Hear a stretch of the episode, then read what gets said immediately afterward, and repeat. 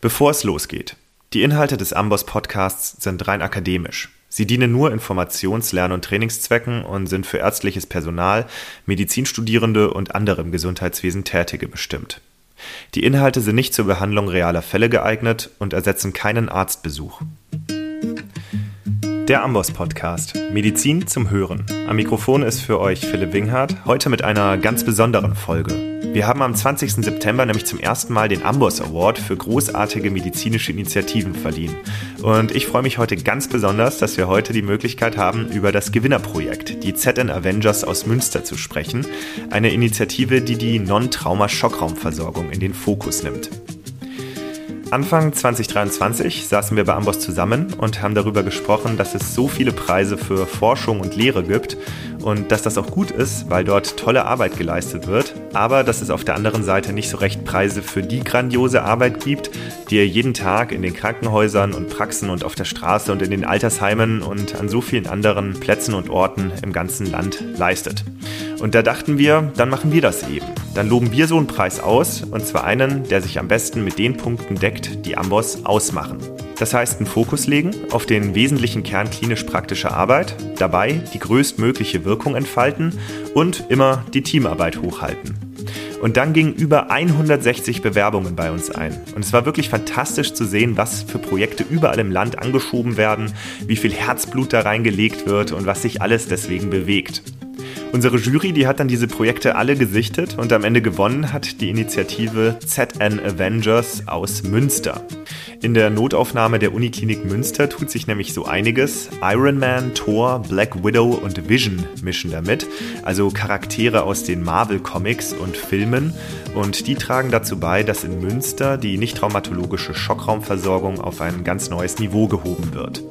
Da ist also jede Menge los in Münster und wie das in der Praxis ausschaut und was es zu beachten gibt, wenn man das Konzept vielleicht selbst ausprobieren möchte, das besprechen wir heute. Und dementsprechend ist es auch richtig voll hier bei uns im digitalen Aufnahmestudio. Zunächst begrüße ich den Gewinner des diesjährigen Amboss Awards, Professor Philipp Kümpers. Er leitet ärztlicherseits die Notaufnahme des Uniklinikums Münster. Hallo. Ich begrüße außerdem Frau Sandra Schwenner. Sie ist die Pflegeleitung der Notaufnahme. Ja, vielen Dank für die Einladung. Und Dr. Sievert Weiß, einer der Mitgründer von Amboss. Hallo, freut mich. Und meinerseits schon mal herzlichen Glückwunsch nach Münster, aber ich glaube, Sievert, du kannst da am besten fürs ganze Amboss-Team sprechen.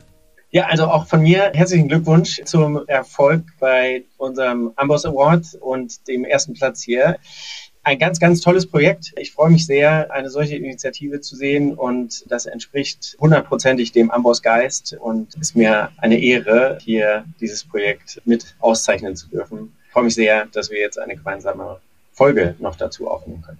Ja, vielen Dank.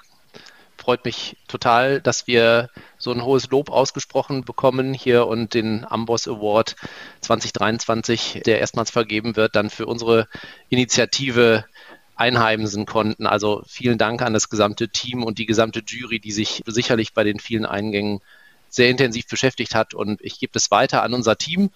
Da sind ja natürlich unglaublich viele Leute mit involviert. Freut mich total, dass wir für unsere Initiative so eine tolle Wertschätzung entgegengebracht bekommen. Vielen Dank. Super, das ist ja sehr schön zu hören.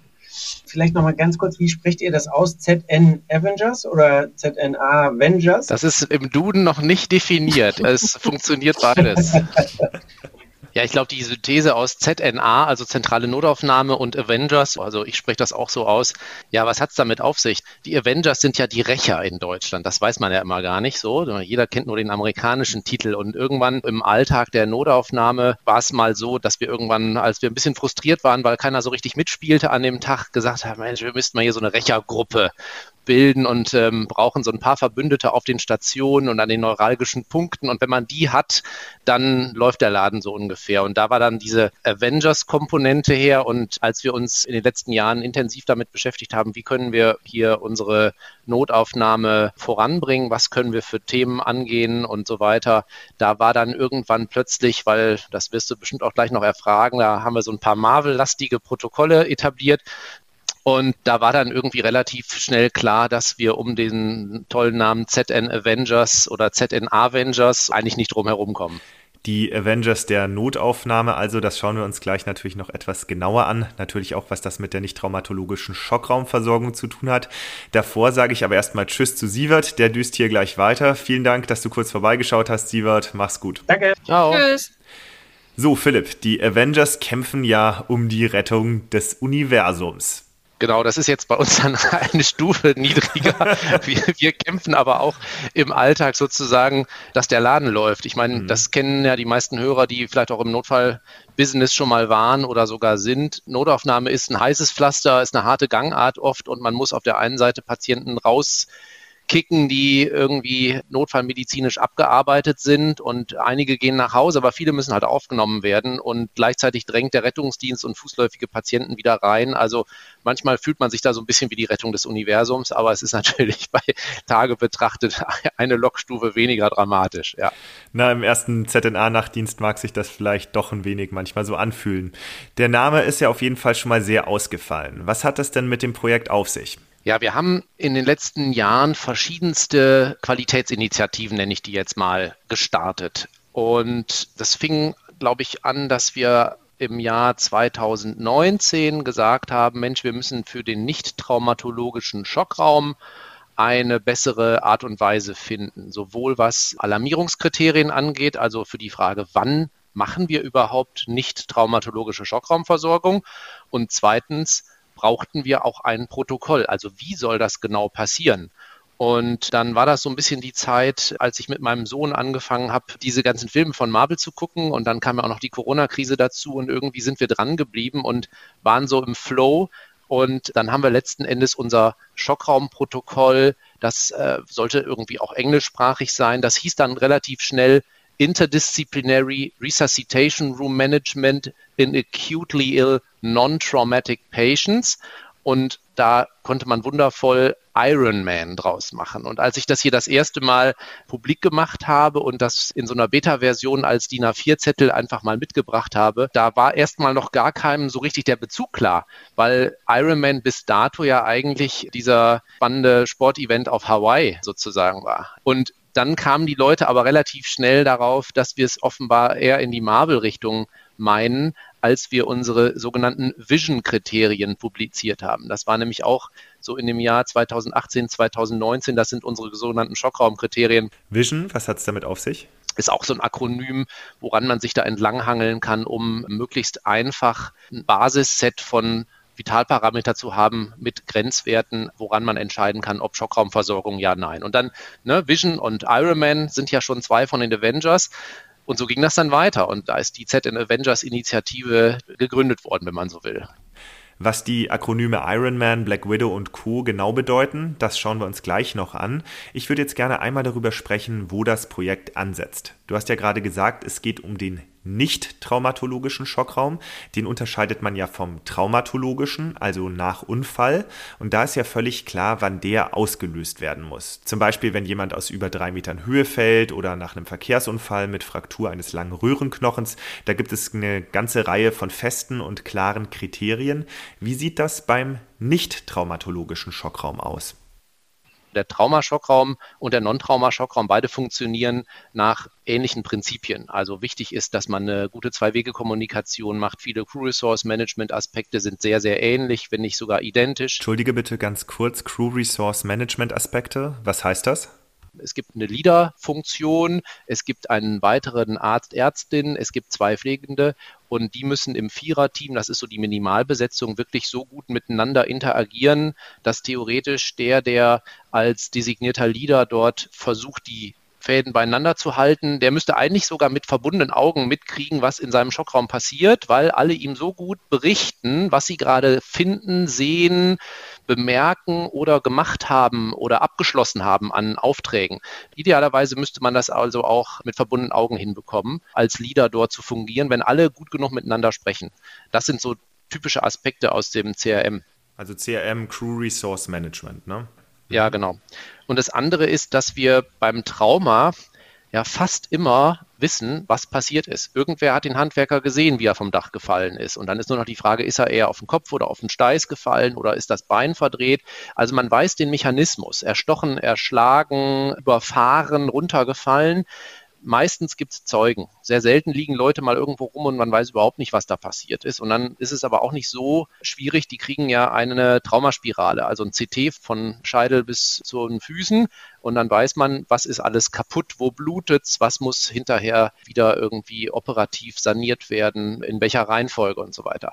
Und wir haben das Problem, dass wir ja Patienten im Non-Trauma-Schockraumbereich kriegen, von denen wir am Anfang überhaupt nicht ahnen, was die wirklich am Ende des Tages haben. Und deswegen ist die große Herausforderung doch eine relativ knackige Differentialdiagnose zu machen oder Diagnostik zu machen, dass wir wissen, der vigilanzgeminderte Mensch aus dem Altenheim, hat der jetzt wirklich am Ende des Tages eine Exikose oder hat der einen Harnwegsinfekt mit einer Urosepsis oder ist es eine Hirnblutung oder eine Hyponatriämie oder eine Intox in suizidaler Absicht. Das wissen wir vorher nicht. Und ich glaube, das ist der große Unterschied zum Traumaschockraum, dass wir also eine viel breitere Differentialdiagnostik betreiben müssen und viel mehr Eventualitäten berücksichtigen müssen. Aber wenn wir uns das jetzt nochmal anschauen, beim Traumaschockraum ist ja ganz klar, wann er ausgelöst wird und wie dann vorgegangen wird. Und das ist ja auch geregelt durch eine nationale Leitlinie, durch eine S3-Leitlinie. Wie kommt das denn, dass beim Nicht-Traumaschockraum das bisher überhaupt nicht der Fall gewesen ist? Da ist ja erst letztes Jahr ein Weißbuch rausgekommen. Also die Frage ist total richtig. Die Traumatologen sind uns wahrscheinlich hier 20 bis 30 Jahre voraus und haben also in den 70ern schon angefangen, Versorgungskonzepte inklusive Alarmkriterien und S-Leitlinien für Traumaversorgung zu begründen, zu erfinden, zu verfeinern, weiterzuentwickeln und so weiter. Und das ist tatsächlich etwas, was hier in Deutschland erst seit 2016 und auch überhaupt erst durch eine Person vorangetrieben wurde. Das ist der Professor Michael Bernhard, der seinerzeit in Leipzig leitender Oberarzt war und dort die allererste sogenannte Observe-Studie, so hieß die, durchgeführt hat und die ist 2018 publiziert und war also für uns der Erweckungsruf, wenn man so will, ups, wir haben da Patienten, die müssen genauso im Schockraum versorgt werden, auch ohne traumatologische Genese. Und interessant, über die Jahre haben wir jetzt viele Sachen, vor allem die Arbeitsgruppe von Michael Bernhard, zutage gefördert. Also wir glauben mittlerweile, das sind deutlich mehr Fälle als die Traumapatienten. Wir wissen, die Mortalität ist ungefähr dreimal so hoch. Es gibt ja gute Registerdaten aus dem Traumabereich. Da liegt die Overall Mortality in Deutschland bei so 11 bis 12 Prozent. Und bei den Nicht-Traumapatienten liegt die bei etwas über 30 Prozent, je nach Klinikstandort. Da gibt es sicherlich Unterschiede, aber roundabout doppelt so hoch. Das heißt, ein extrem vulnerables Patientenkollektiv, über das wir uns in der Vergangenheit einfach auch schlicht nicht genug Gedanken gemacht haben. Da kam der vigilanzgeminderte Patient irgendwie in die Notaufnahme und es war dann ein bisschen naja, Glückssache, wer hat den jetzt dann aufgearbeitet? Und es ist auch heute noch so, dass wir nicht alle diese Patienten immer im Schockraum sehen, weil die Voranmeldesituation irgendwie besonders war und dann fährt vielleicht doch der Neurologe, die Neurologin mit dem Patienten mit dem Stroke-Verdacht ins CT, kommt wieder, sagt, ich habe nichts gefunden und dann kommt beim zweiten Angang doch raus, ist es ein Infekt oder eine CO2-Narkose und klar, die Hemiparese war vorbekannt, das wusste dann aber keiner in der Situation beim Rettungsdienst. Und wenigstens hat die deutsche Notfallmedizin dieses Thema jetzt wirklich auf dem Schirm, das ist auch wichtig und richtig. Und jetzt muss man nach vorne denken und umso wichtiger ist, dass dieses Weißbuch erschienen ist, was ja eigentlich eine Vorstufe zu einer S-Leitlinie immer ist. Das haben die Traumatologen auch mal irgendwann geschrieben, wo man wirklich versucht, das ganze Thema einmal von A bis Z aufzuarbeiten. Und dann der nächste Schritt wäre jetzt tatsächlich, dass wir in der Arbeitsgruppe Schockraum der DIGINA, also unserer Notaufnahmefachgesellschaft, in die Richtung einer S3-Leitlinie weiterarbeiten. Das Weißbuch also eine Art Vorstufe einer Leitlinie. Genau. Das ist im Prinzip die Ursuppe, wenn man so will, so einer, so einer Leitlinie. Sandra, eigentlich ist es doch immer so, wenn Abläufe nicht klar geregelt sind, passiert irgendwann ein Fehler. Wie haben sich denn die ZN Avengers Protokolle auf eure Arbeit in der Notaufnahme ausgewirkt? Also ich bin jetzt in der Notaufnahme gestartet, ungefähr vor jetzt dreieinhalb Jahren als Stationsleitung und ich hatte natürlich auch überhaupt nicht so viel Ahnung von Notfallmedizin und von daher war das für mich selbst einfach auch so ein Leitfaden, sage ich jetzt mal, erstmal, um in dieses Thema überhaupt reinzukommen und mich da einzuarbeiten, Also es hat mir auf jeden Fall den Einstieg auch in den Schockraum sehr erleichtert. Einmal für mich persönlich und auch für das gesamte Team. Mit diesen Protokollen, finde ich, hat das sehr viel dem Team gebracht und hat uns sehr gut weiterentwickelt insgesamt. Also ich glaube, dass die Notaufnahme schon ganz gut unterwegs gewesen ist, auch vor meiner Zeit. Aber durch diese Einführung der ganzen Protokolle gab es da eine klare Struktur. Also es gab Vorgaben, wie viele Menschen kommen überhaupt in den Schockraum. Ich habe es teilweise noch so erlebt, dass gefühlt am Anfang manchmal viel zu viele Menschen auch im Schockraum gewesen sind. Das heißt, man hat überhaupt keine richtige Struktur gehabt. Es gab keinen Überblick, wer ist jetzt eigentlich für was zuständig, wer kümmert sich hier um was. Und dieser Prozess hat sich total verändert in den letzten Jahren. Das heißt, wenn wir wissen, es wird ein Schockraum angekündigt, können wir uns schon ganz klar darauf vorbereiten. Wir können klar sagen, wer übernimmt jetzt welche Aufgabe. Also da gibt es klare Handlungsabläufe und das ist ja auch das, was wir dann eben bei diesem Ironman Day sozusagen noch trainieren im gesamten Team. Da kommen wir gleich nochmal drauf zu sprechen, auf den Ironman Day. Vielleicht können wir die einzelnen Protokolle aber einfach nochmal kurz durchgehen. Vision ist ja das erste und dann kommt Ironman. Philipp, ich glaube, im Marvel-Multiversum bist du am besten verhaftet. Was hat es damit auf sich? Ja, genau. Wenn ich mich richtig erinnere, ist Vision irgendwie so ein komischer synthetischer Körper, wo die irgendeine künstliche Intelligenz fusioniert ist mit der KI von Iron Man, die in dem Helm drin ist, Jarvis. Also die zusammen irgendwie, glaube ich, sind da fusioniert in diesen Kunstkörper reingekommen. Das ist eine Spezialfrage, bin ich nicht darauf vorbereitet hier. Da bin ich auch nicht im Thema. Also ich habe die Filme auch alle gesehen, aber. Das ist eine Fanfrage schon hier, muss ja, man sagen. Genau. Ja. Ich stelle sie vor allem, weil das ja die ersten beiden Protokolle sind, die bei euch zum Tragen kommen. Und wenn jetzt eine fraglich kritisch kranke Person zu euch in die Notaufnahme kommt, dann findet ihr mit Vision ja erstmal raus, ob die jetzt in den Schockraum gehört oder nicht. Und das ist ja manchmal eine ziemlich schwierige Frage, gerade wenn man noch nicht so viel Erfahrung mitbringt. Und da hilft in Münster dann erstmal Vision weiter, richtig? Das sind feste Kriterien, wann ein Non-Trauma-Schockraum ausgelöst werden muss. Genau so ist das. Also bei uns die Vision-Regel, ich kann das mal einmal ganz kurz erläutern, das ist ja vielleicht auch ganz interessant. Also V, dann ein kleines 2 unten, also ein Index und dann Vision, ja. Also es gibt zwei Vs am Anfang, die gefragt werden. Das ist das erste V, hat der Patient einen Vasopressor erhalten, also ein kreislaufunterstützendes Medikament vom Rettungsdienst. Und das zweite V steht für ventilated, also ist er irgendwie mechanisch beatmet, entweder invasiv oder nicht invasiv. Das ist dieses V. Und dann geht's weiter. Das nächste, da geht's um den systolischen Blutdruck. Also Systolik, das I, ne, sind wir jetzt unterwegs. Unter 90 ist da unser Kriterium. Die nächste Frage ist, ist die Oxygenation kleiner 90, also die Sättigung, wenn man mit dem Fingerclip am Finger misst, unter Raumluft wohlgemerkt. Und das N in Vision steht für nicht normales Bewusstsein. Da benutzen wir, auch wenn es nicht so schön ist, den GCS, den Glasgow Coma Scale mit kleiner 15 Punkten. Also sprich, wer nicht die volle Punktzahl erreicht und irgendwie komisch ist, der kriegt da sozusagen Haken dran und dann würde Vision positiv daraus gemacht. Also wenn eines dieser fünf Kriterien positiv ist, gilt die Regel als positiv. Da muss man jetzt nicht mehrere gleichzeitig erfüllen.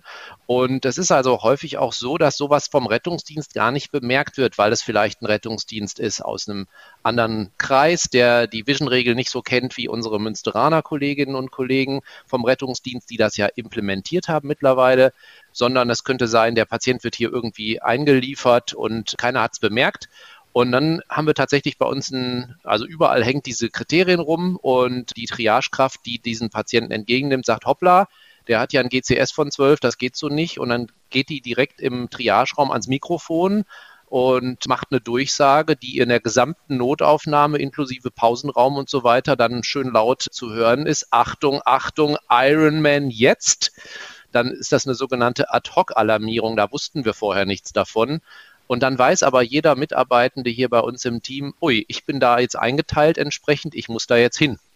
Oder man guckt mal eben vorbei, auch wenn man nicht primär im Schockraum eingeteilt ist, ob man irgendwo unterstützen kann, ob alle anderen irgendwie gerade zugegen sind oder nicht. Und das klappt sehr, sehr gut. Und das machen also durchaus bei uns relativ häufig die Pflegekräfte, dass sie bei so einer Ad-Hoc-Alarmierung das einfach eigenmächtig entscheiden anhand dieser Regel und das klappt wunderbar. Jetzt muss ich aber mal nachfragen. Glasgow Coma Scale, kleiner 15, das ist doch eigentlich jeder zweite Patient in der Notaufnahme. Ja, das wird immer so gesagt. Das ist auch, wenn wir das auf Kongressen vorstellen, die Frage Nummer eins. Alle sagen, boah, GCS kleiner 15, dann muss ja jeder Patient so gefühlt irgendwie über den Schockraum. Das ist bei uns nicht so. Wir haben in unserer initialen Studie versucht, diese Grenze nach unten zu drücken und dann simuliert, was passiert denn dann? Und das Problem dabei ist, dass wenn wir sagen, wir machen kleiner 13 oder kleiner 12, so wie das im Weißbuch zum Beispiel auch drin steht. Da ist kleiner 12 die Grenze. Dann verpassen wir ganz viele Patienten, von denen wir schon wussten, dass sie eine schlimme Pathologie oder eine schlimme Erkrankung haben, die auf jeden Fall wirklich blitzschnell analysiert gehört. Das heißt, wir haben ganz viele SABs und ICBs, die initial vielleicht einen Krampfanfall haben und dann heißt es irgendwie, ja, Patient ist noch postdiktal, wird gerade schon wieder wach und früher werden die einfach irgendwie hierher gebracht worden und heutzutage sagen wir, naja, aber ist noch nicht wieder GCS 15, dann machen wir bis zum weiß des Gegenteils einen Schockraum draus und wir finden total viele Pathologien wie ICB, SAB. Also intrakranielle Blutung, Subarachnoidalblutung. Genau, also keine Ahnung, Hyponatriemin, solche Pathologien, die eben nur mit einer ganz leichten Einschränkung des GCS einhergehen, aber die unmittelbar sofort ein CT brauchen und vielleicht dann interventionell oder operativ versorgt werden müssen. Das ist eigentlich so das Problem. Und der andere Vorteil, weshalb ich für so eine sehr softe Grenze bin, ist, jemand, der kein normales Bewusstsein hat, der hat irgendein doch schwereres Problem. Und das kann vielleicht jetzt auch mal, die, die Hamburger haben mir zum Beispiel noch gesagt, oh, würden wir alle unsere ganzen Schnapsleichen, die müssten wir alle durch den Schockraum prozessieren. Jetzt ist es in Münster vielleicht nicht ganz so schlimm wie in Hamburg, aber. Sandra verzieht das Gesicht hier gerade. Äh, wir haben neulich gerade erst wieder einen Patienten gehabt, der hatte einen unbeobachteten Sturz und das hat der Rettungsdienst uns nicht mitgeteilt und der hatte auch eine äh, schwere HWS-Verletzung und wenn wir das da nicht gemacht hätten, hätten wir es vielleicht auch nicht rausgefunden und ich glaube, der wesentliche Vorteil dieser strukturierten Versorgung ist, dass sie auch niederschwellig interdisziplinär, also das I von Ironman steht für interdisziplinär, dass wir da auch die Kollegen der Neurologie niederschwellig mit einbinden würden, um eben auch eine optimale Versorgung und Diagnostik an der Stelle gemeinsam hinzukriegen. Ich finde auch, dass das schon sehr gut ist, dass wir diese Kriterien haben, weil ich glaube, dass das für die Leute einfach einfacher ist, das dann wirklich so einzuschätzen. Und wir haben ja auch viele neue Mitarbeiter und ich glaube, da muss man einfach auch mal vielleicht einen Schockraum mehr machen oder zwei am Tag. Aber es das heißt ja nicht, der Patient muss jetzt stundenlang im Schockraum bleiben. Also dann sehen wir ja auch zu, ne, dass der Patient, wenn es dem dann wirklich besser geht und wenn doch nicht der Bedarf besteht, auch zügig wieder in ein normales Bett kommt ne, und der Schockraum wieder frei ist. Ich finde schon, dass das sehr wichtig ist, also diese Kriterien. Das glaube ich, zumal sie ja objektiv sind. Ne? Also es sind, es sind ja ganz klare ja. Kriterien, wo man dann auslösen kann. Also das, das nimmt ja vielleicht dann auch die Sorge, sich zu blamieren oder ähnliches. Ne? Dass man sagt, boah, kann ich jetzt hier auslösen oder lachen mich dann alle aus? Ich glaube, das ist ein ganz wichtiger Punkt und das hat auch der Rettungsdienst sehr positiv bemerkt in den letzten strukturierten Rückmeldungen, die wir so bekommen haben. Wir haben nämlich eine Umfrage gemacht. Also wir haben Rettungsdienst und Notaufnahmen gefragt und da immer gesagt, äh, bitte nur mitmachen bei der Umfrage. Das war online wenn ihr in diesem Prozess der Ankündigung oder der Entgegennahme von Patienten integriert seid. Und haben wir gefragt, wie gut kennt ihr denn die S3-Leitlinie Trauma? Wie gut kennt ihr denn die Weißbuchleitlinien für Non-Trauma? Und da kommt raus, das war 2022 bei Trauma schon gut, bei Non-Trauma schlecht. Und dann haben wir viel über Vision und sowas geredet und dann ist es deutlich besser geworden, sowohl im Rettungsdienst als auch in den Notaufnahmen. Trotzdem sind wir bei Non-Trauma immer noch ein bisschen schlechter, was den Kenntnisstand angeht ist ja auch nicht verwunderlich. Das eine ist ja eine Leitlinie mit einer, ich weiß nicht, wie viel Trillionen Jahre es die schon gibt, so gefühlt, 20 mindestens. Das Weißbuch ist halt neu. Aber dann haben wir außerdem noch gefragt, nutzen Sie, also Klammer auf, auch wenn Sie die gar nicht kennen, die Weißbuchkriterien, nutzen Sie trotzdem strukturierte Kriterien für Non-Trauma Anmeldung. Und da haben dann 80 Prozent gesagt, ja, genau das tun wir. Und ich glaube, das ist so die Quintessenz, seit wir diesen Minimalkompromiss der Vision-Kriterien mit dem Rettungsdienst kommuniziert haben.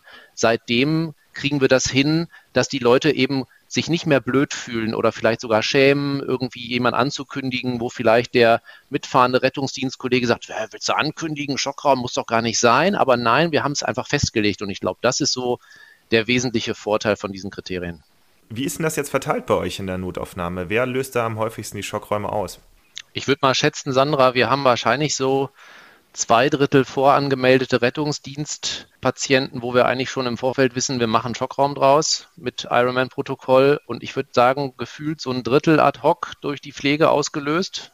Ja, also ich glaube, es ist dadurch, dass sich das natürlich auch so ein bisschen verändert hat, also diese Kultur in Bezug auf die Anmeldung und dass das auch mehr Thema im Rettungsdienst ist, glaube ich schon, dass die da auch sensibler sind mittlerweile und dass wir schon so zwei Drittel auf jeden Fall Anmeldungen haben. Ja. Und hast du da Rückmeldungen aus deinem Team? Also jetzt gerade, wenn man das vielleicht auch mit davor vergleicht, wird das als angenehmer empfunden oder sagen die, oh, jetzt schon wieder Schockraum auslösen, weil vielleicht jetzt hier gerade ein bisschen das Bewusstsein eingetrübt ist? Also die Kollegen sehen das schon als sehr positiv an, alleine schon einmal wegen der ganz klaren Vorgaben. Also wir haben klare Kriterien, der Patient geht in den Schockraum und ich glaube, dann ist man auf der sicheren Seite und die Mitarbeiter haben da auch eine, eine Sicherheit für sich, die wissen, wir haben die und die Kriterien und dem Patienten geht's nicht gut. Und ich glaube auch, dass man da ja auch nach einigen Jahren der Erfahrung das auch ganz gut einschätzen kann. Ist das jetzt wirklich ein Patient? Muss der jetzt wirklich in den Schockraum? Oder spreche ich einfach nochmal mit dem ärztlichen Kollegen und wir entscheiden vielleicht, nee, es ist jetzt nicht notwendig. Aber die Mitarbeiter melden auf jeden Fall zurück, dass das ein Riesenbenefit ist ich sehe es genauso, vor fünf Jahren konnte es passieren, dass eben so ein Schockraumpatient einfach in irgendeinen normalen Normalo-Bereich äh, sozusagen gelegt wurde. Und dann lag der da und dann kam eine Pflegekraft dazu, um ihn aufzunehmen und stellte fest, ui, der, dem geht's total schlecht, klinischer Blick, also das gab's immer schon, ne?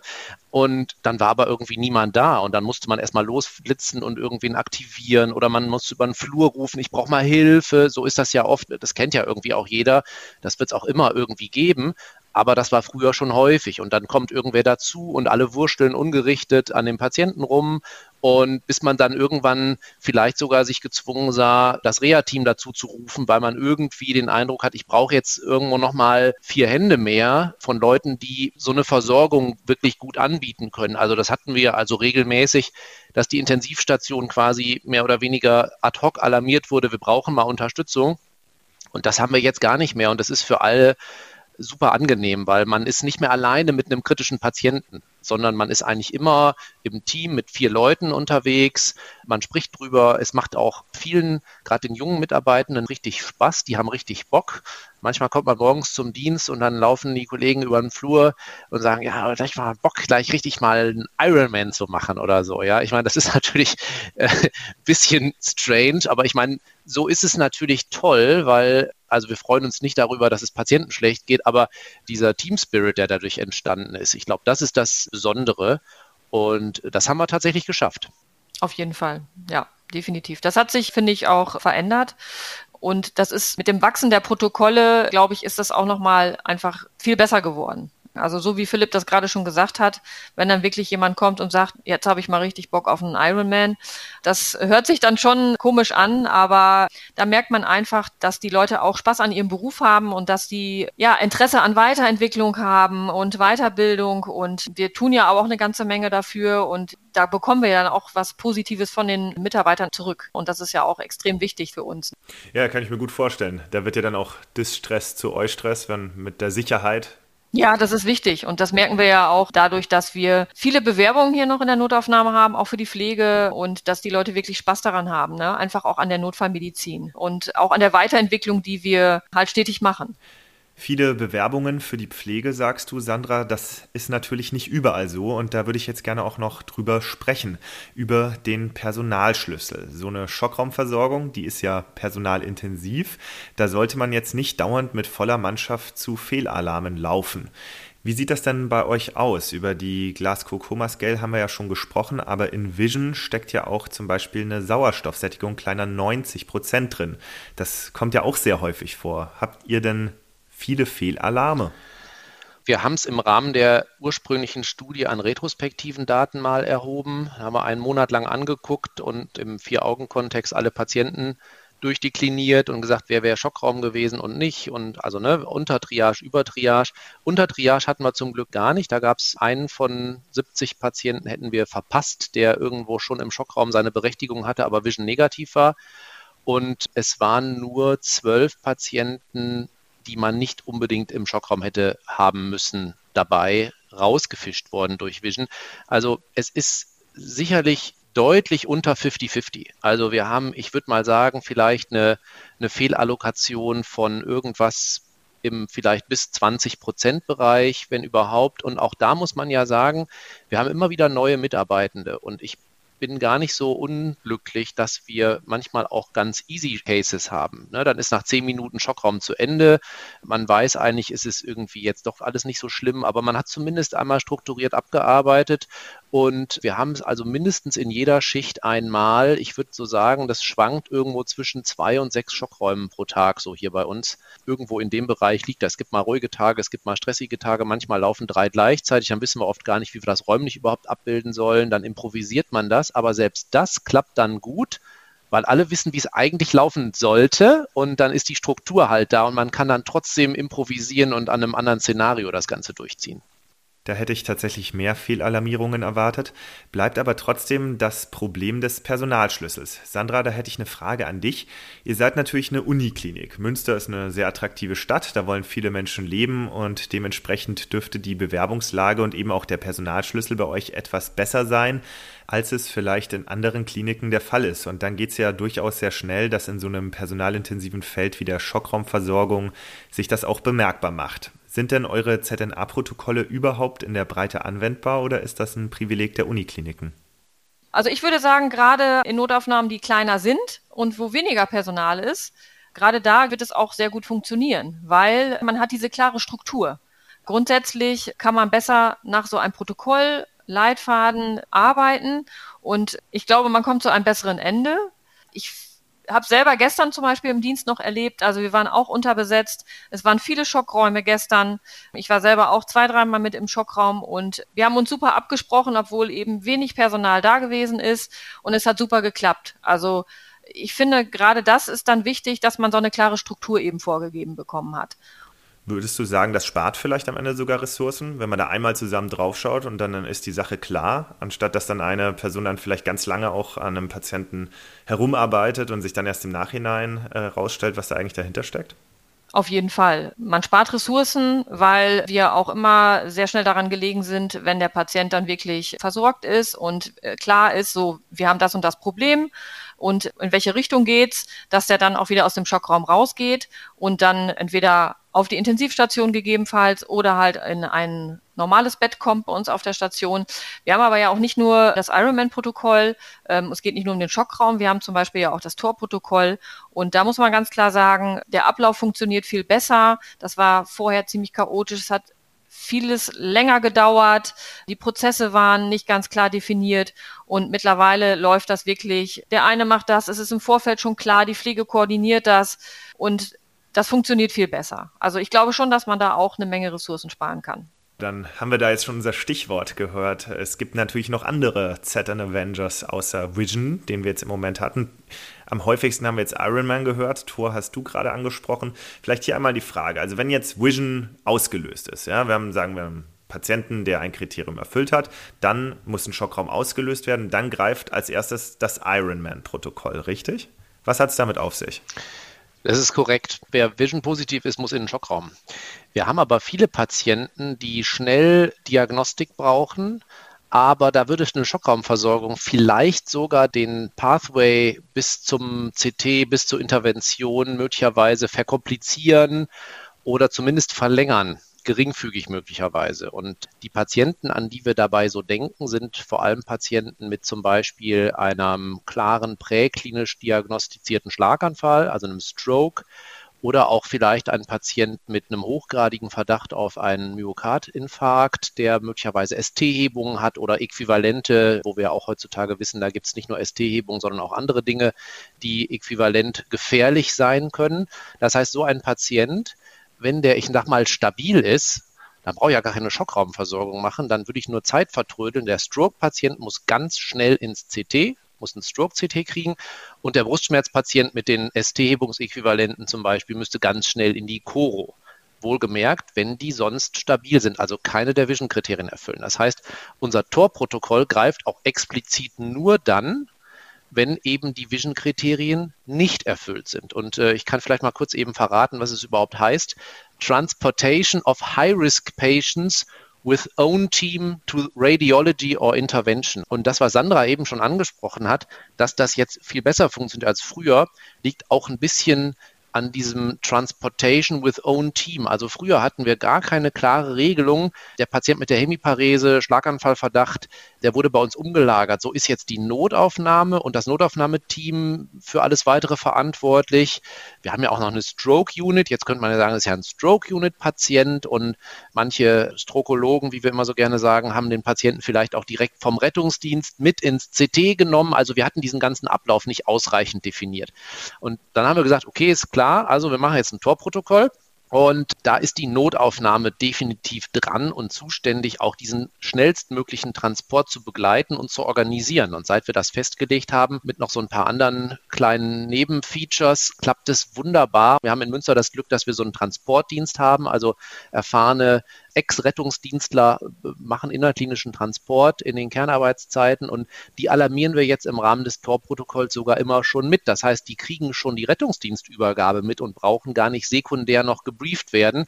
Und auch die finden das cool und sagen, ja, bin ich ja mal irgendwie dabei. Jetzt bin ich nur der Blödmann, der dann irgendwie dazukommt und dann irgendwie rumschieben soll, sondern ich bin schon irgendwie dabei. Und das ist total wertvoll. Die können helfen, die können schon hier unter Handgriffe machen, sind ja Experten auch im Notfallbusiness.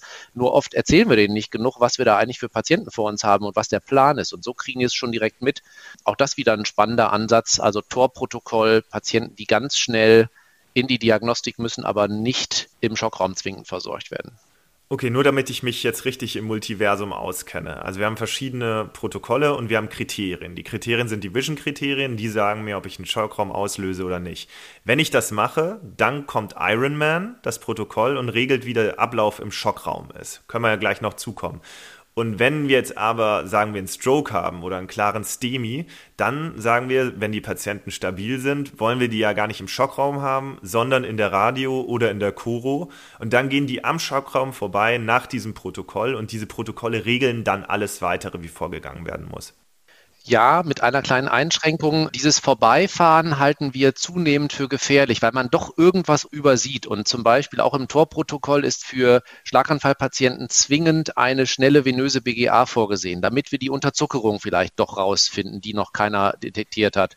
Oder die Hyponatremie finden. Das ist typisches Stroke-Mimic, Krampfanfall, Hyponatremie, Totsche-Parese, Hemisymptomatik. Keiner hat es gesehen. Und sowas wollen wir natürlich wissen, bevor wir für eine Dreiviertelstunde im CT verschwinden mit dem Patienten, weil man ja unmittelbar schon auch eine Therapie einleiten würde dann. Aber sonst grundsätzlich hast du es genau richtig wiedergegeben. Ich sehe, du bist im Multiversum schon angekommen hier. ich hoffe es, ja. Könnten wir das vielleicht einfach einmal durchspielen? Also mal angenommen, wir kriegen jetzt einen Patienten oder eine Patientin rein, schon angekündigt als schockraumpflichtig, Vision ist positiv, sagen wir, die Notärztin hat auch schon intubiert. Was passiert jetzt laut Ironman-Protokoll? Das greift ja jetzt und regelt den Schockraum, ne?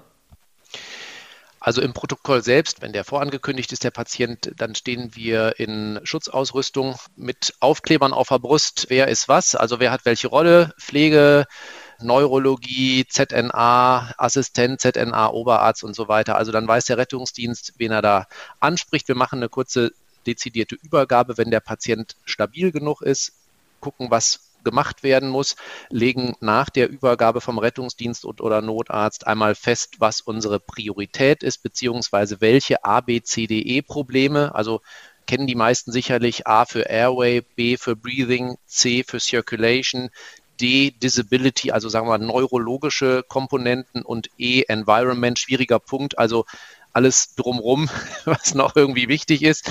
Also da wird einmal geguckt, was haben wir überhaupt für ein Problem. Es gibt ein Readback, das heißt, ich sage als Leader, also wir haben hier einen bewusstlosen Patient GCS3, führendes D-Problem, sekundäres B-Problem bei einer Sättigung von 89 unter Sauerstoff, jetzt wieder bei über 95. Gibt es noch Fragen? Dann kommt nochmal irgendeine Frage aus dem Team, dann wird der Patient anschließend umgelagert gemeinsam. Dann wird das Monitoring gewechselt, Rettungsdienst rückt ab und wir legen los mit dem klassischen ABCDE-Schema. Das heißt, die Leute sind ja alle bei uns eingearbeitet im Ironman-Tag. Also einer der ÄrztInnen würde direkt zum Stethoskop greifen, den Patienten auskultieren, vorher in den Mund schauen, ob Fremdkörper oder Atemwege verlegt sind, ob es einen Stridor gibt. Und dann kriege ich die Rückmeldung ungefragt, Atemwege frei, kein Stridor. Wiederhole das oder sage einfach nur verstanden, je nachdem, wie aufgeräumt die Situation gerade ist. Dann gibt es aus der Pflege die Rückmeldung, Monitoring ist komplett installiert, kriegt vielleicht den ersten Vitalwert schon angesagt, Sättigung ist bei XY, Blutdruck misst gerade. Der nächste sagt mir, zweiter Zugang sitzt, venöse BGA spanne ich gleich ein, gibt es in einer Minute und in der gleichen Zeit kriege ich vom ärztlichen Kollegen zurückgemeldet, dass es auch kein B-Problem in der Auskultation gibt. Dann würde ich nochmal sagen, alles klar, auch kein B-Problem. Damit sind wir mit A, B fertig. Bitte weiter mit C. Dann kann jeder nochmal sagen, halt, stopp, ich habe noch was. Oder man sagt halt nichts, dann ist für alle irgendwie auch klar. Und so arbeitet man sich irgendwie durch die Buchstaben von A nach E durch und ist als Teammember, egal welche Aufgabe man hat, immer so ganz gut auf dem Laufenden, was die anderen gerade machen, weil wir alle miteinander in Kontakt stehen und der Leader gewisse Kernbotschaften auch nochmal wiederholt oder explizite Aufträge formuliert, was jetzt gemacht werden soll. Und dann sagen die Teammitglieder, alles klar, ich bin frei, kann ich als nächstes machen. Oder man kriegt die Rückmeldung, können wir gerade nicht, weil, da muss man anders priorisieren möglicherweise. So ungefähr würde diese typische Ironman-Versorgung bei uns aussehen. Okay, ABCDE, alles klar. Aber was macht Ironman jetzt so besonders? Was man sagen muss, das Ironman-Protokoll ist jetzt auch kein Hexenwerk. Am Ende des Tages ist es ein DIN A4-Zettel mit Farben, wo Buchstaben stehen und daneben man verschiedene Checkboxen ausfüllen muss. Ich glaube, das ist das Besondere bei uns, dass wir wirklich, wenn man das von oben bis unten durchspielt, dass man bei A sofort irgendwie sich zurechtfindet und sieht, aha, das muss ich machen, das sind die Antwortmöglichkeiten, ja, nein, links, rechts, so sinngemäß und dass man sich einmal der Reihenfolge nach da durchklickt, um nichts zu übersehen. Und begleitend gibt es neben jedem Buchstabenproblem auch immer noch eine mögliche Maßnahmenliste. Also ich habe ein A-Problem, dann gucke ich in die Maßnahmenliste und sehe, ach ja Mensch, Güdeltubus einlegen oder Wendeltubus einlegen oder Maskenbeatmung. Und oft ist es ja so, dass man im Eifer des Gefechts einige simple Sachen irgendwie nicht abrufen kann, obwohl man die natürlich weiß und in jedem Multiple-Choice-Test würde man die richtig kreuzen aber dann steht man unter Strom und dafür ist das Protokoll auch gleichzeitig so eine Hilfe und das haben wir alles auf eine schlaue DIN A4-Seite bekommen. Ich glaube, das ist das Besondere an unserem Protokoll. Und ich würde mal behaupten, dass wir auch bestimmt schon so 20 Notaufnahmen kennen, die das einsetzen, vielleicht mit geringgradiger Modifikation, wobei der Ablauf selber ist gar nicht anders, als andere das machen. Und ich glaube, was halt auch wirklich besonders ist an dem Protokoll, dass es halt wirklich einmal Arzt und Pflege betrifft. Also es ist nicht nur grundsätzlich ärztlich und die Maßnahmen sind halt auch für die Pflege damit drauf und das ist klar strukturiert, wer hat welche Aufgabe. Genau, und bei den Buchstaben. Also wenn man als Pflegekraft neu anfängt, dann weiß man, ja. was muss ich als Pflegekraft beim D-Buchstaben eigentlich machen, während die Ärzte das andere machen. Also so eine Aufgabenverteilung halt. Ja, und das ist ja das, was wir dann auch ähm, mit den Pflegekräften trainieren und den ärztlichen Kollegen. Genau, da würde ich jetzt auch noch gerne zu kommen. Ein wichtiges Kriterium beim Ambos Award war ja, dass die Teamarbeit hochgehalten wird. Die interdisziplinäre Teamarbeit in diesem Fall sogar besonders, weil ihr habt es ja gerade auch nochmal hervorgehoben und, das finde ich besonders gut, auch den Transportdienst nochmal mit angesprochen. Es sind ja immer im Krankenhaus sehr viele Zahnräder, die zusammenarbeiten und dann am Ende dazu führen, dass eine gute Versorgung bei rumkommt.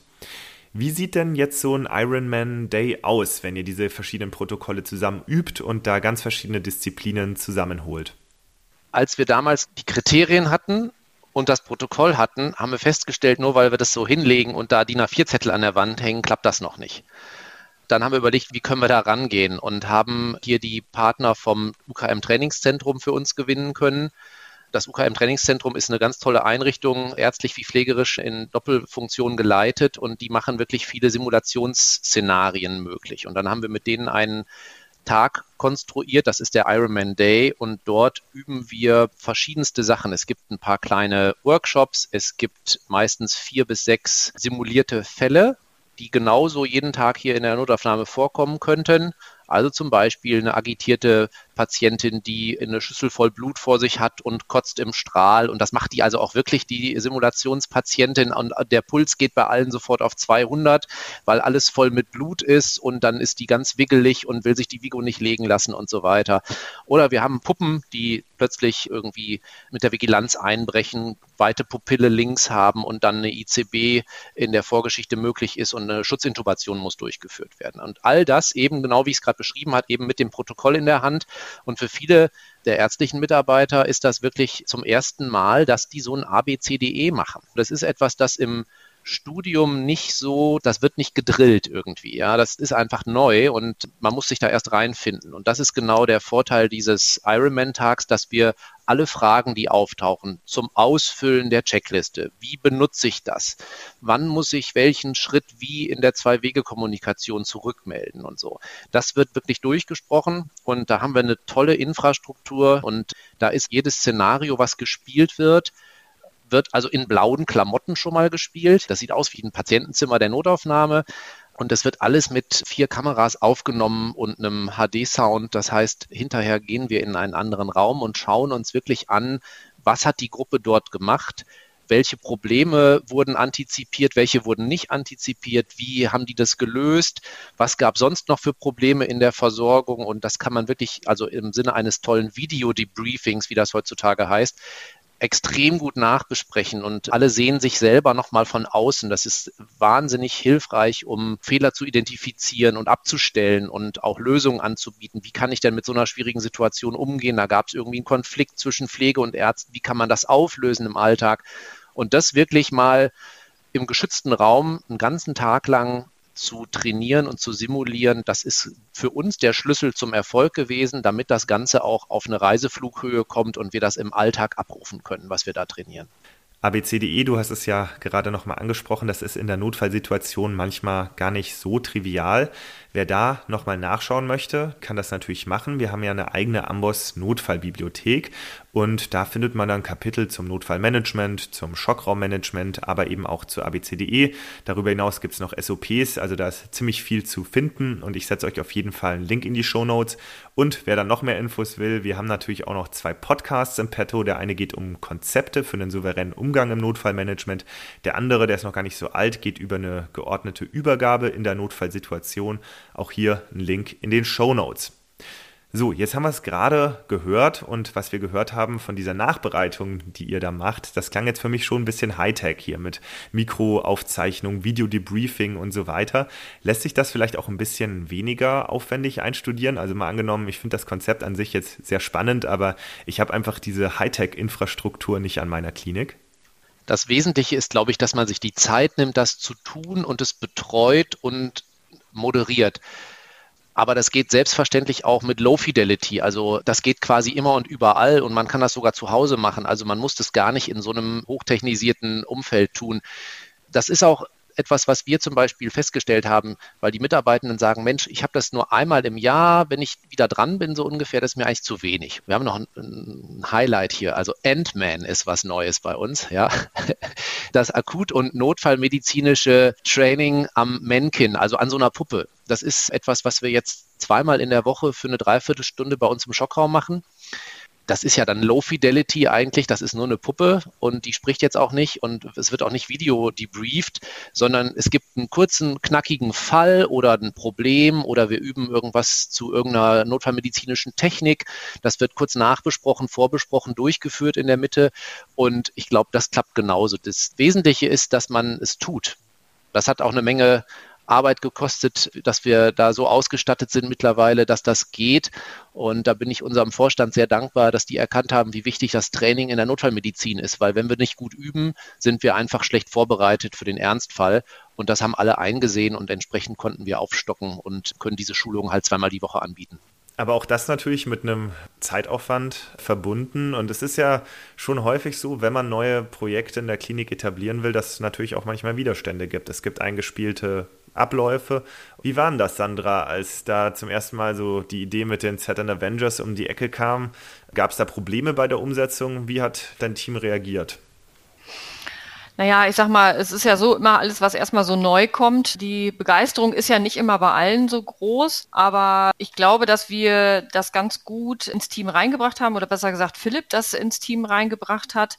Ich glaube, du hast auch am Anfang einen Austausch gehabt mit einigen Mitarbeitern über dieses Protokoll, wenn ich mich noch erinnere, und hast da auch mal nachgefragt und nachgehakt, so wie findet ihr das? Und ich glaube, man muss da wirklich die anderen Berufsgruppen, die daran beteiligt sind, gut mit einbinden, weil man kann nicht einfach vorgehen und sagen, so, wir haben jetzt hier ein Protokoll und wir machen das jetzt mal eben so. Da gehört eine ganze Menge noch dazu. Man muss das gut begleiten. Man muss da versuchen, den Mitarbeitern das natürlich auch irgendwie schmackhaft zu machen. Man muss versuchen, dass sie dann Benefit von haben, dass sie in diese Schulungen auch gehen konnten. Man hat den ganzen Tag freigestellt. Das muss man natürlich auch alles stemmen können. Aber ich glaube, dass wir da als Team und auch als Leitungsteam hier in der Notaufnahme das ganz gut zusammen hinbekommen haben. Ja, man muss immer wieder in Austausch gehen mit den Menschen. Man muss immer wieder die Wichtigkeit darstellen und dass das ja auch einen Benefit für den Patienten hat. Also ich finde, das gehört auch immer wieder dazu und das darf man nicht vergessen. Das ist ja wirklich auch für den Patienten. Das tun wir ja nicht nur für uns, aber das Team ist da sehr zufrieden mit und die haben das sehr gut angenommen. Wir bekommen da auch sehr gute Rückmeldungen auf jeden Fall. Ja, Sandra und ich sind auch immer mit dabei und noch die Eva bei uns aus dem Team. Also wir versuchen das wirklich mit einer konsistenten Supervision auch zu begleiten. Und ich glaube, das ist auch das Wichtige, dass die Mitarbeitenden sehen, das ist nicht irgendein Simulationskurs, den man irgendwo seelenlos bucht und irgendwelche Tutoren, die man gar nicht kennt und die die Notaufnahme gar nicht kennen, äh, machen dann irgendein Schulungsding draus, sondern dass wir da selber mit drinstecken einfach und in den Nachbesprechungen mit dabei sind und eben aber auch die professionelle Unterstützung vom Trainingszentrum haben. Vielleicht ein Aspekt nochmal, weil du es gerade gefragt hast, Philipp, die Mitarbeitenden haben natürlich auch irgendwie mitgekriegt, dass die anderen die ganze Zeit nachfragen. Dann kriegt man vom Rettungsdienst Nachfragen, ist das jetzt hier, macht ihr jetzt Ironman oder ist das jetzt hier Vision oder wie? So, ne? Und dann ist es natürlich auch schon unter Umständen mal irgendwie zwischendurch auch mal ganz cool, dann hier zu arbeiten. Und da ist so ein bisschen ein kleiner Vergleich, so, so ein bisschen wie mit dem Marvel-Universum ist es dann schon. Am Anfang sind so Einzelmaßnahmen, die alle für sich irgendwie ganz nett sind. Und am Ende des Tages, wenn man dann sieht, was in den letzten ja, vier, fünf Jahren dazugekommen ist und das unter einer Grundidee zusammenfasst, dann hat das plötzlich so ein bisschen so wie das echte Marvel-Universum, wo das alles, die ganzen Einzelfilme der Einzelhänden irgendwie sich überschneiden. Es gibt Crossovers und am Ende gibt's Endgame als großes Finale. So ähnlich ist das dann auch. Und klar hatten wir am Anfang Mitarbeitende, die irgendwo ein bisschen skeptisch waren und denen das auch vielleicht ein bisschen zu comic-mäßig war. Aber ich glaube, das ist mittlerweile wirklich so, dass eigentlich der Großteil der Mitarbeitenden das total, fühlt sich für die total gut an und normal damit zu arbeiten und die tragen das auch nach außen und sagen, ja, wir machen das. Und ich glaube, das ist so für uns, Sandra, ne, das ist unser Erfolg, dass wir das ohne einen riesengroßen Druck hingekriegt haben, dass sich das für alle gut anfühlt. Also am Anfang haben schon einige auch so Bedenken gehabt in Bezug auch auf diesen Ironman Day. Gehe ich da jetzt in eine Prüfung? Werde ich da irgendwie getestet? Die Leitungen sind dabei. Wird da jetzt irgendwie geguckt? Mache ich das auch alles richtig? Da sind wir natürlich auch im Vorfeld mit den Leuten ins Gespräch gegangen, haben denen das auch nochmal versucht zu erklären, dass das natürlich keine Prüfungssituationen sind und so weiter dass wir einfach die Zusammenarbeit fördern wollen, dass wir besseres Patienten-Outcome haben möchten, also dass da halt einfach ganz viele Dinge zugehören, um auch die Arbeitsqualität hier zu verbessern und die Patientenzufriedenheit, Mitarbeiterzufriedenheit. Also da spielt eine ganze Menge mit rein. Und ich glaube, nachdem der erste, zweite Ironman Day gelaufen ist, hat sich das ganz schnell verselbstständigt und die Leute haben dann wirklich danach gefragt, wann bin ich denn jetzt dran? Wann darf ich denn jetzt zum Ironman Day? Das ist wirklich super zu hören, dass das so gut angenommen wird. Philipp, du hast es ja gerade angesprochen, auch der Rettungsdienst fragt nach. Teilweise nutzt er die Protokolle ja wohl auch schon selbst. Wie hört sich denn sowas dann an?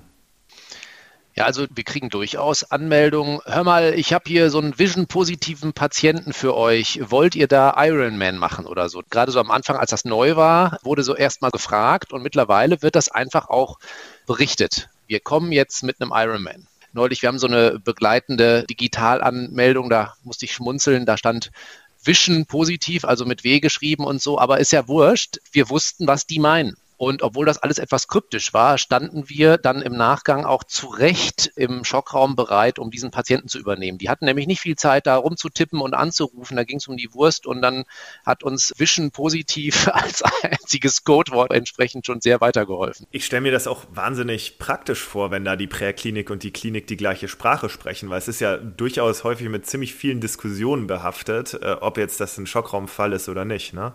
Wie hat sich das äh, auf eure Arbeit ausgewirkt?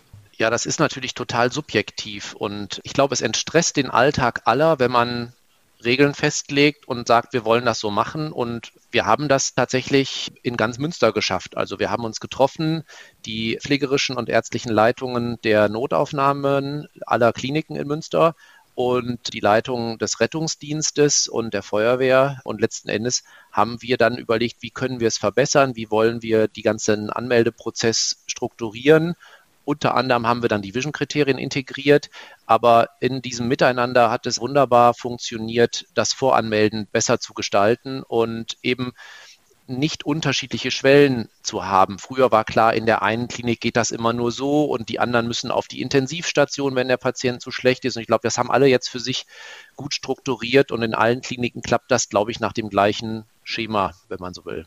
Und dann noch eine Frage, gerade in der Notfallmedizin gibt es ja ohnehin schon sehr viele Abkürzungen, wo wir es jetzt gerade von der gemeinsamen Sprache haben.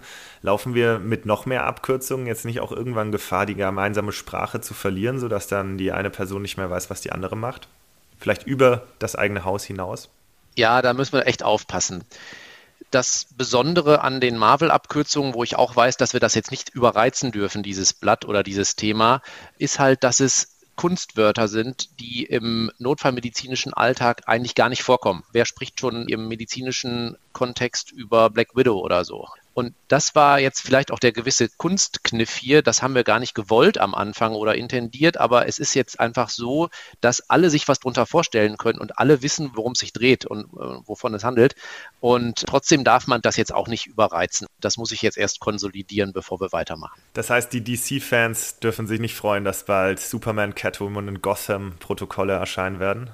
Also es ist total witzig, was wir hier manchmal schon kriegen. Es gab zum Beispiel eine Kollegin, die nach einem halben Jahr Rotation ausgestiegen ist, die hat plötzlich per E-Mail-Verteiler zum Hulk-Protokoll eingeladen. Ich weiß gar nicht mehr genau die Abkürzung, aber es war nettes Beisammensein bei selbstgemachtem Kuchen und Kaffee im Aufenthaltsraum oder so ähnlich. Ich kriege das Akronym nicht mehr zusammen. Hast du es noch da hängen, Sandra? Ja, heldenhaftes Zusammenkommen des Lano-Teams zum Kuchenessen. Also da gibt's noch zwei, drei lustige Erfindungen aus dem Team heraus im Rahmen eines Ausstandes. Das ist schon witzig. Also die greifen das auch auf, die Mitarbeitenden. Also mir ist natürlich das Herz aufgegangen, als ich das Hulk-Protokoll, als ich eingeladen wurde zum Kuchenessen. Das glaube ich. Ja, am besten fand ich noch den Spruch, muss ich sagen, der da drunter stand. So ist das Heldendasein. Das Ende ist ein Teil des Weges, kommt von Tony Stark. Ah, Tony Stark, der, der bürgerliche Name von Iron Man, ne? genau. Genau. Sehr gut. Dann äh, da, dazu vielleicht noch eine Frage. Wie, wie guckt ein, ein Patient oder eine Patientin, wie gucken die denn da, wenn ihr dann auf einmal ruft, äh, wir haben hier einen Iron Man? Also ich bin noch nie drauf angesprochen worden von Patienten, die gefragt haben, was macht ihr denn da oder so. Ich glaube, die nehmen das zur Kenntnis. Da kommt die Durchsage Tor in Zimmer 4. Ich glaube, dass die das gar nicht mitschneiden. Mitschneiden ist ein gutes Stichwort. Ich schneide hier nämlich gerade mit, dass ich noch eine Nachricht gekriegt habe von Sievert, der ja hier gerade noch bei uns mit im Podcast war. Und der schreibt hier noch, wir sollen vielleicht drüber nachdenken, dass wir vielleicht noch eine Infobox zusammenstellen für alle, die die Infos über die ZN Avengers dann auch haben wollen, um sie vielleicht in ihrer ZNA einzusetzen. Dann ist die kleine äh, ZN Avengers Starter Box quasi hiermit in Auftrag gegeben. Die werden wir dann irgendwie gucken, was wir da alles für Postermaterial etc. irgendwie zusammenstellen. Wir ergänzen jetzt gerade auch mit Hochdruck unsere Homepage nochmal ein bisschen, dass man auch da das ein oder andere Infomaterial vielleicht schon bekommen kann und Hintergründe recherchieren kann.